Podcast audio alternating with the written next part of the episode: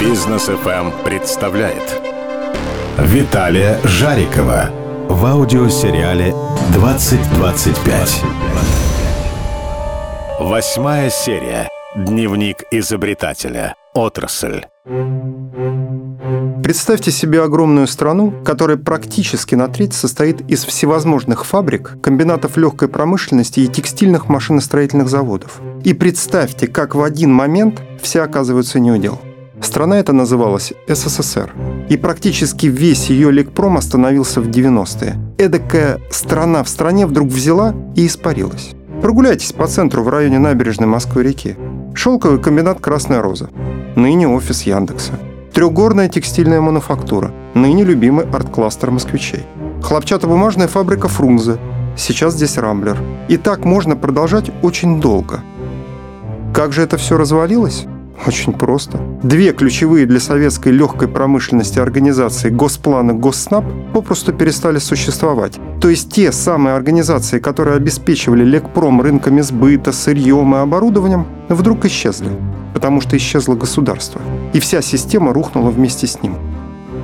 По злой иронии, все те предприятия, что в 90-х уходили с молотка или сомнительным образом приватизировались, за несколько лет до этого, еще в конце 80-х, прошли модернизацию и были оснащены новейшим импортным оборудованием. И большая его часть в итоге была либо выброшена, либо распродана, либо сдана в металлолом.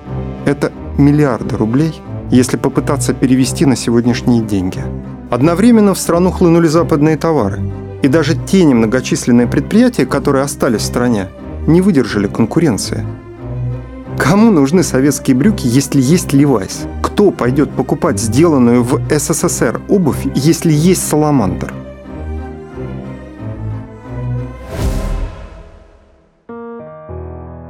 Я рад бы сказать, что легкая промышленность сейчас полностью оправилась и в наше время восстановлена.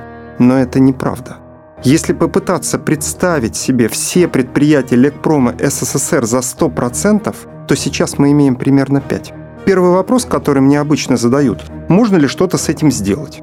Отвечаю, с этим ничего сделать невозможно и не нужно. Мы живем в другой стране, в другом времени и в другой реальности. И что теперь делать? Обычно спрашивают меня после этого. Тут все просто. В новом мире иной подход. Новые технологии – создание нового конечного продукта на новых принципах, основанных на экологичности и кастомизации, а также новые принципы скорости сатисфакции покупателя. Именно это чувство удовлетворения, если угодно счастье, восторг, экстаз, и есть главная цель конечного продукта нового времени. Нам, как стране, необходимо соответствовать этой концепции и задавать новый тренд, причем не локально, а глобально, как когда-то мы полетели в космос. В легкой промышленности полететь в космос достаточно просто. Нужно сделать одежду не бесполезным украшением, а многофункциональным гаджетом. Сделать одежду нашим помощником, учителем, а иногда спасателем. Придумать одежду, высшей целью которой является единение человека и природы. Это, возможно, звучит немного пафосно, но все обстоит именно так, как я сказал. Слово в слово. 2025. Продолжение следует.